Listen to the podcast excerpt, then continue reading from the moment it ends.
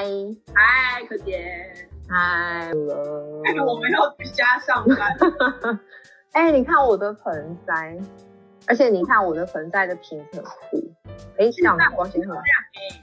很厉害，对不对？它叫做青苹果足浴，它很傲娇，但我把它养的很棒，因为居家上班的功劳。我刚刚才喷完水，最重要的事情是，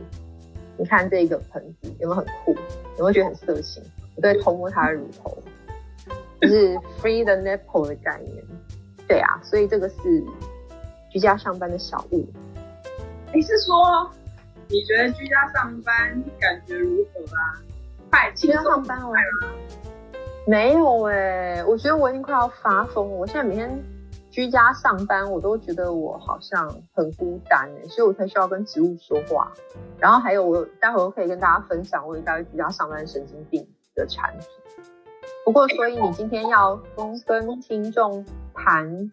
居家上班的事吗？对啊，其实这个议题有一点过时了啦。但是我觉得好像过时，因为你不觉得刚开始居家上班的时候，就是大家纷纷讨论了一波关于居家上班这件事情。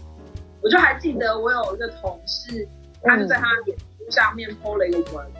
然后我跟大家讲说，因为居家上班可能就是那个 on and off 的感觉，就是比较没有没有那个界限。然后他就说他每天是早上在打开电脑之前都要进行某一些仪式，像是一定要去可能洗个澡啊，然后换上班的衣服，然后再冲一杯咖啡，他才能够打开电脑开始工作。不然他他就在上班。我懂，其实老实说，我觉得居家上班好像是一个很微妙的心路历程。我刚开始听到可以居家上班的时候，我就觉得夜爽，就是可以早上不用赶，就是那个打卡还有赶着去上班的路程。但是随着这件事发生之后，我开始觉得我就是越来越混乱跟脏乱。首先就是以我。脏乱是怎么回事？以我今日早上为例，就是早上上班时间，就是比方说九点钟你要做定位，然后但是呢，我就是硬生生睡到八点五十五分，然后睡眼惺忪爬起来，然后所以并且我没有刷牙，然后我就开始工作了。可是你的工作不用跟别人对话，没有刷也还好啊，你可以中间 break 的时候去刷一下。但你知道我已经。很久没有好好的刷牙，跟好好的洗澡，跟穿上干净的衣服。好啦，我偷偷跟大家讲，我是大概就是居家以来我最长记录有过三天没有洗澡。我也是觉得有点佩服他，三天你会没困的吗？对啊，因为反正就是我一直都是从头到尾都是，而且一整到都觉得全身都死腥的，就是那种不会啊，因为我一整天都关在冷气房里面，然后我也没有穿不拉夹。一整天就是穿短裤跑来跑去啊，所以完全就是一个脏嘴的状态，牙也没有刷。我确实觉得那个在家里可以就是很放飞的穿着，真的是蛮好的。哎，我今天很尊重你们嘞，我今天有穿 bra，我还穿了一件正常的衣服，好不好？就是尊重听众，否则我日常真的是我那个 T 恤都是有毛边的那种，就还有就荷叶领的感觉，整个很松的那一种，我已经很尊重大家了。对啊，但是所以讲讲回来，我是觉得居家上班，我自己觉得就是我有一点点失语症，就是因为一整天可能我都没有跟人家说话，但是我线上我在开会，可是你知道线上开会的感觉跟实际上，比方说你虽然每天上班要交通通勤很累，但你进到办公室你也在忙，但你总是时不时会在茶水间或是在洗手间遇到同事好朋友。可以打个招呼，多聊两句，然后讲个干话。这件事对我来说，忽然发现很重要。但自从就是远距之后，其实连要讲干话这件事情都要透过线上，或是就是你到那个其他的 Line 啊、什么 Teams 打这些系统打字，我就觉得我一整天通通都在打字。而且最可怕的事情是两件啦，一个就是我没有在休息，就变成说，虽然我早上是睡醒，都睡到八点五十分，然后没有刷牙坐定很爽。但接下来就是你就陷入一个混乱，就是开始不停的工作，然后工作工作工作，中间可能会休息一下，然后休息我会东摸西摸，但是东摸西摸的时候，你好像在家觉得很孤单，然后你就继续工作，所以我就会常常 over 就是 overtime work，我就觉得我有点就是时间错乱，没有那种 on 跟 off 的感觉。那老实说，你会很想要再回到那个每天正常准时上班的日子？我觉得我不想，可是我也没想呢。可是我也没有想要每天都就每天都待在家里上班。我懂，我其实自己也在问自己这个问题。主要其实我家是你会看出来嘛，就是克姐很擅长搞这种事情。然后你看我还会在在 在家里面还会搞印那个秘鲁圣木这样点香香净化一下空气等等，或是搞一个什么居家香氛蜡烛，这在办公室不行。但我意思是说，这个如果你觉得居家上班很舒服的前提是你有一个还不错的空间。那可是我所听到，好像很多上班族未必是有这样子的空间。而且某种程度上，如果你是在外租屋的话，假设房东要收你一度电五块，那其实以前可能可以在办公室吹冷气，现在又不行。然后我自己是感觉，我也不是百分之百确定，我是不是真的很喜欢一直待在家，所以我好像还没有一个观点形成。嗯，我觉得是空间的问题，空间的问题好像是真的是一个蛮大的议题。然后你说的，你说的那个，就是如果在外租啊，我其实就是有同事遇到那个情况，就是呃他在外租，结果他。隔壁的隔壁刚好在施工，因为我们如果一般在上就是办公大楼里面比较不会有这个情况。对，他工作旁边在白天一直在打施工，嗯，是没办法工作。对对，而且我其实我也蛮认同，就是客姐可能年纪比较长了，所以就是有一个自己的空间。那你想想看，就是假设你是刚刚毕业，然后可能到台北讨生活，租屋住，其实你的空间通常很狭小。然后我还听说，就是我一个就是小妹妹同事，她的状况是家里面没有网络，而且她的网络还就是她只靠一只手机吃到饱的状态。所以如果她偷偷拿来工作的话，她的手机会降速，会间间接的影响到她其他生活。然后这样就罢了。像现在是夏天，她因为一度电五块，她就是开什么玩笑，就是一整天开冷气下来，其实是很惊人。所以我知道他的状况就是自愿留守在办公室，那跟我的状况是很不一样，对啊，所以我觉得这个可能就是好像也没有办法一一就是同等而论说到底是要远居还是居家。我觉得最好的就是一半一半，因为可是我我其实一半一半，我知道就是你的意思是说轮一个礼拜可以进办公室，一个礼拜又在家，是不是？嗯，或是像我也有。朋友他们的公司规定不是这种一个礼拜一个礼拜，他是嗯每个礼拜可能可以自己选择有两天在家工作，就是他有一些不是弹性。然后我觉得可能有些主管就会觉得，确实是有很多主，有些主管会觉得说，哎，这个在家上班你会不会跑来跑去啊，或什么的？但我觉得不是，哎，是在家上班有时候。就是你的同事没有办法那么容易找到你，或是有其他的就是平常作为窗口你在外户外找你的人，他可能不是一个随时拿起电话就可以找到你的状况，他会让有一些比较需要沉淀下来思考的工作比较容易完成。我懂，我懂，对啊，其实我觉得现在上班最大的问题就是会议很多，然后干扰很多，然后像我现在又很尽责，把办公室的电话直接转接到手机上，所以就反而其实我我真的觉得像我的状况的话，我并没有因为居家上班或者休息，相反我还觉得我的那个我好像变相加了很多班。不过你刚刚说这种好像可以轮调的状况，我有一个不同的观点，我本来也觉得这样很不错，可是我不知道。恒吉拉，你可能待会可以分享。我觉得我的状况一切都是因为，第一，我其实住家还算舒服；第二，是我上班地方离我呃居家也不是很远，所以好像这件事情对我来说都还可以。可是呃，我有在想的事情是说，如果他今天是要轮调的时候，那个前提的想象仍然是说，你住的地方要离你上班地方稍微距离是可以 commute 的状态。那我其实有一点在想，知道在美国的脉络，很多很多人他其实是干脆搬到相对便宜的地方，或是搬回他的原来的家里面住。比方，如果你是本来你像我举例好了，如果是科技公司，你在戏谷，因为房子真的是贵到不像话。可是随着可以远距之后，很多人其实是搬离戏谷，然后搬到相对平的地方，然后生活品质有大大提升。这件事情如果没有远距的话，其实是不太可能做到。所以我觉得这件事好像也会连接到说，好像还是就是所谓的呃。要在办公室上班还是居家上班，这个东西要有一个配套或是你的状态的考量，真的很难有一种政策是就对大家来说都很好。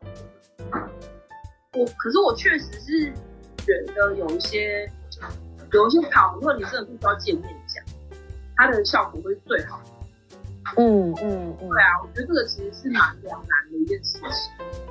我自己是觉得，像我是做法律类的工作，我觉得其实这是双面刃。就是以前我的工作上面常常要飞行，飞到国外去，比方说跟人家洽谈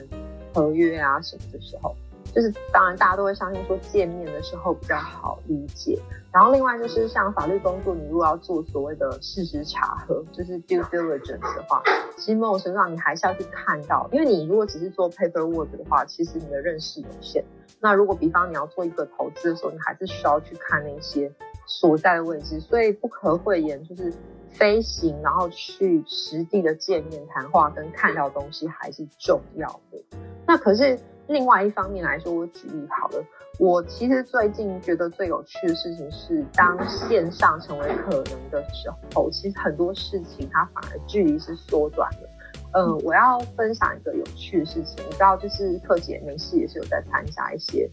国际的研讨会。然后传统你知道像这种就是汇集了很多学，有在参加一些国际的研讨会？就是 学术类的。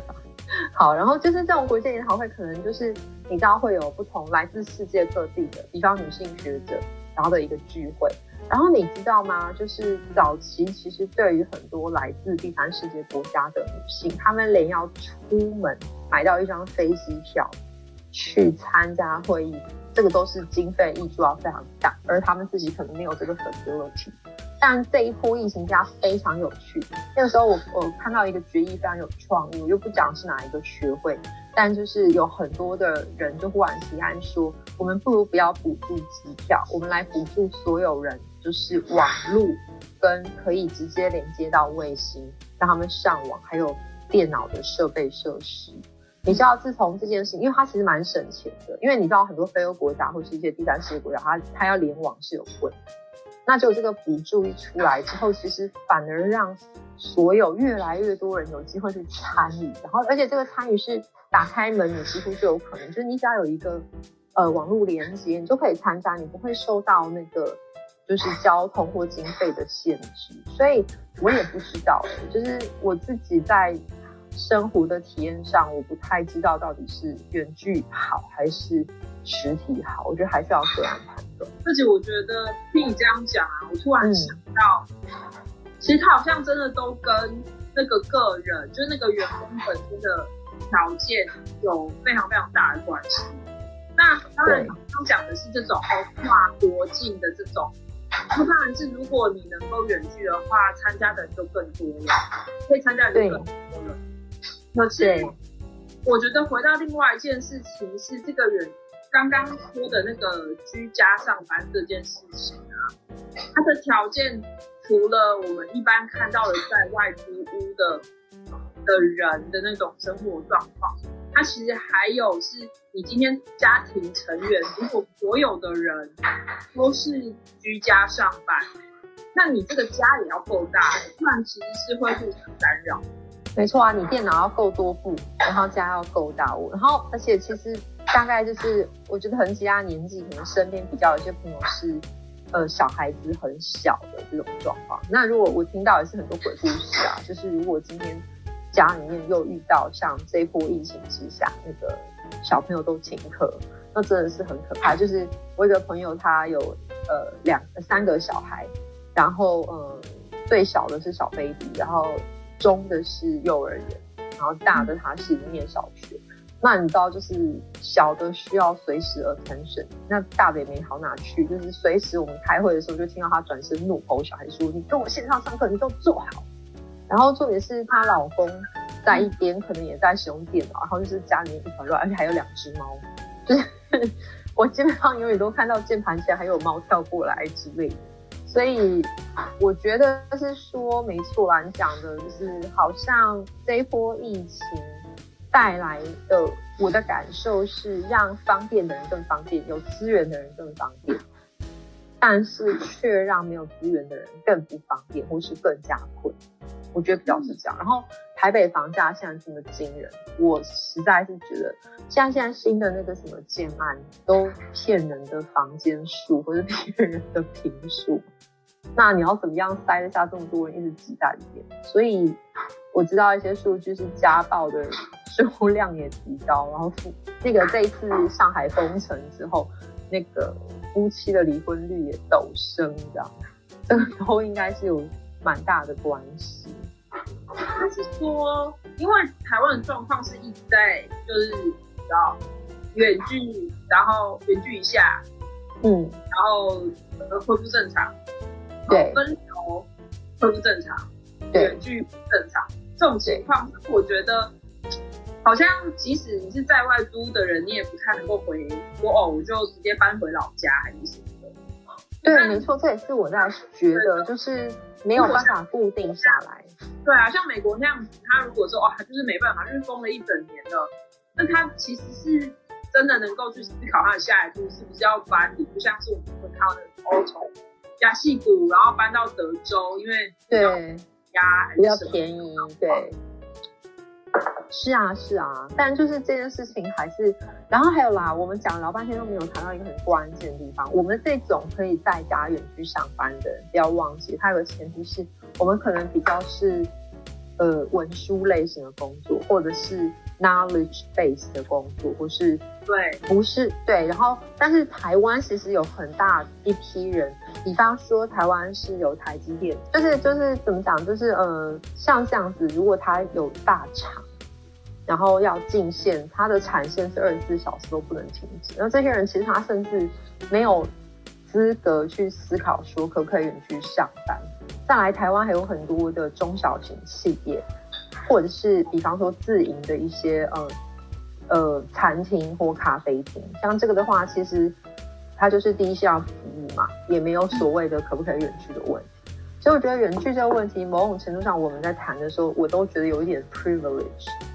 就是说，还是先还是受到你是哪一类工作的影响。可是我觉得换一个角度想啊，就是那个在第一线工作这件事情，它是一个呃非常就是需要身体亲临现场那种状态。就是你刚刚讲服务业或是在工厂里面，它可能就是在生产线上等等的。但我们刚刚讲这种类型，它其实就是。把你的身体从一个定点移动到另外一个定点，然后只有手指在动的那种状态，我觉得其实就是蛮像是，就是每天去到一个老鼠笼里面，然后当一个小老鼠在那边，或是像我哥就会说，哦，他们办公室就很像是一片大西瓜田，然后每个大西瓜都坐在自己的位上那个状态。然后啊，其实是觉得它其实很不符合我们。人就很很不是一个人作为一种动物，它其实每天要有足够的可能是移动，或是我们说的移动，当然不是指说哦远去上班我就可以出去玩还是什么，而是那个环境能够让你比较自在的的可能可以舒展，稍微有一些舒展，或是稍微有一些就是身体的活动，它势必是会比你待在办公室里面多的。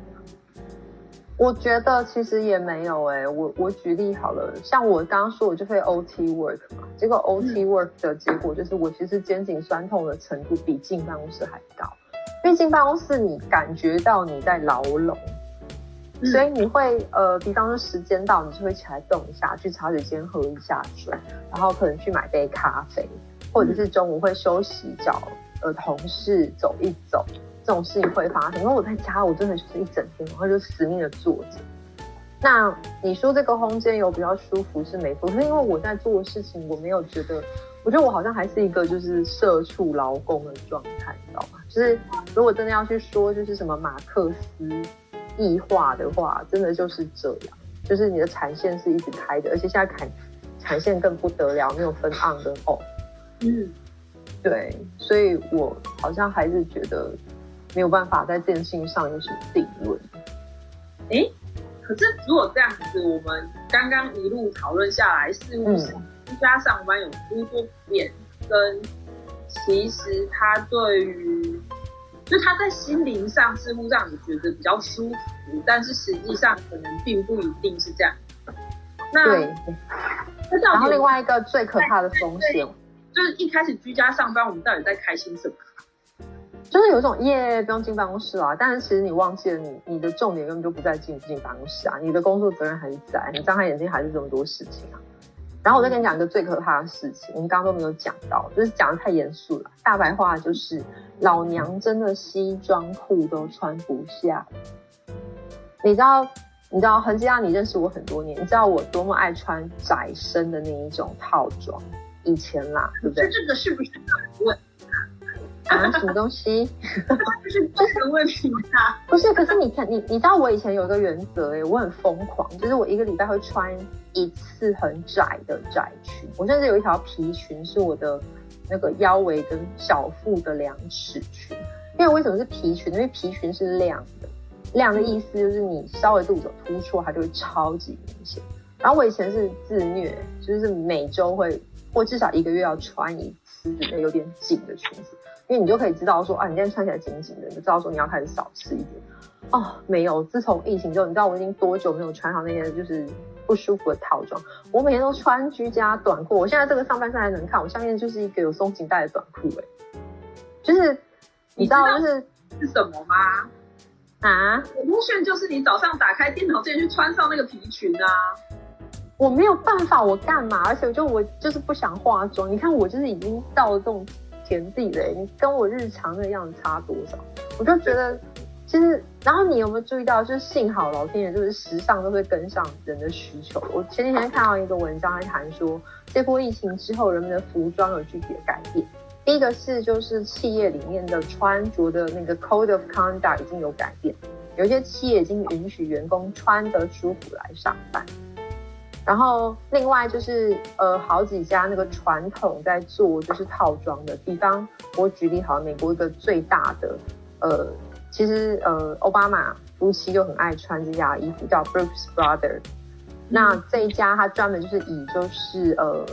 就是 ready to go，就是已经已经好已经定制好的这种套装跟西装，虽然单价蛮高，可是它就是大致上是呃那种典型的比较正式的正装。他现在也开始，就是第一个是产量，就是他的他的那个产品的销量急速下降，然后取而代之是反而有一种，比方说比较舒服的，像是西装西装裤上面现在推出了，可能后面也都有一个松紧带的设计。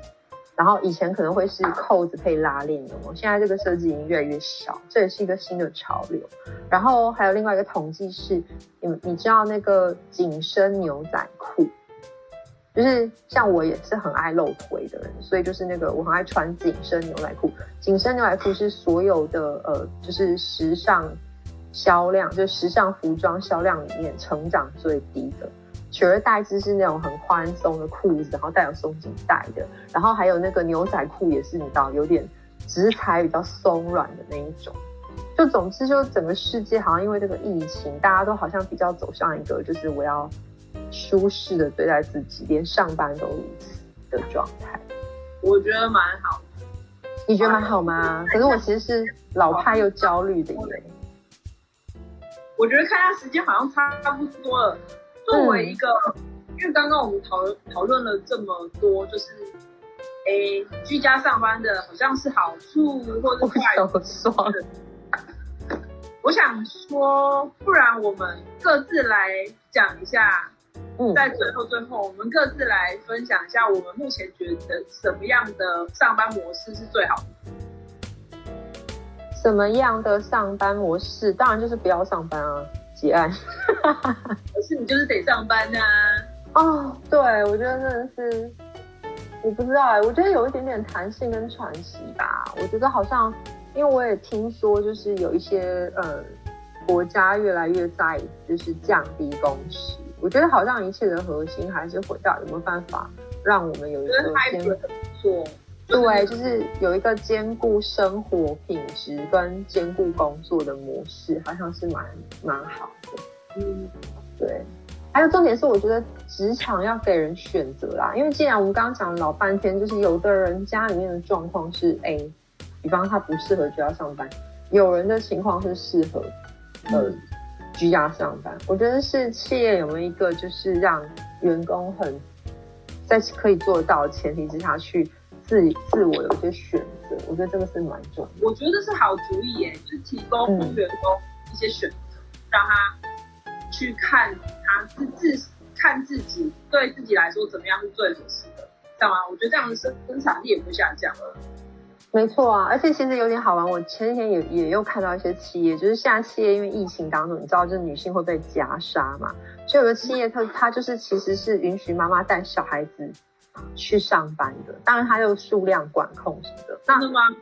对，这个其实蛮好玩的，就是反正没有办法，因为看来就是。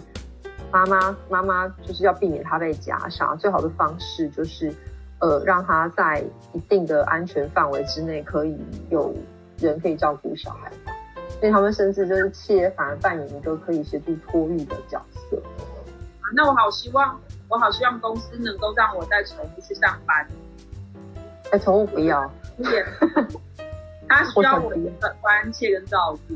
可以可以，这个你就慢慢讨论。我我我希望我可以放植栽，我的盆栽。可是办公室因为采光不好，所以就没有办法种出这么漂亮的植栽。这大概是我在疫情中最大的收获吧。看我的 青苹果竹，你看多大片，我好厉害，比我脸还大。你看这个叶子。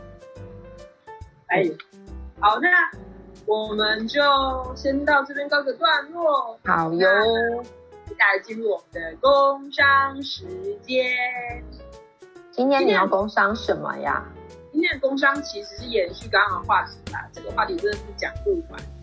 其实是就这几个礼拜，你没有看到那个 Elon Musk 他在那里讲说放了一个话，讲说特斯拉员工全部都要回到办公室上班，因为他觉得，我觉得他其实很酸哎，他好像发了，他根据报道，他是发了一封信给员工。然后跟员工讲说，在几月几号号之前，你们都要回到公司上班，就是他不有就是居家上班这种政策。然后然后嘞，他是说如果不回来会怎么样？就自动裁掉。有点酸。他说确实是有很多的公司，他们允许他们的员工就是居家上班，或是用 hybrid 的方式。但是你们想想，那些公司有多久没有推出成功的产品？哎，没有啊，特斯拉也没有推出成功的产品，它只有一直到处撞人的产品啊。他可能是觉得他是全球被召回的特斯拉，不知道有多少台耶。他确定他要这样说话吗？我不知道，但是这个话他是已经说了这样。但我其实只是觉得有一点啦，就是两件事，我觉得我可以让我快速宣传一下，就从这个新闻我看到两件事。第一件事情是，哎，他真的是有一点点像冠老板。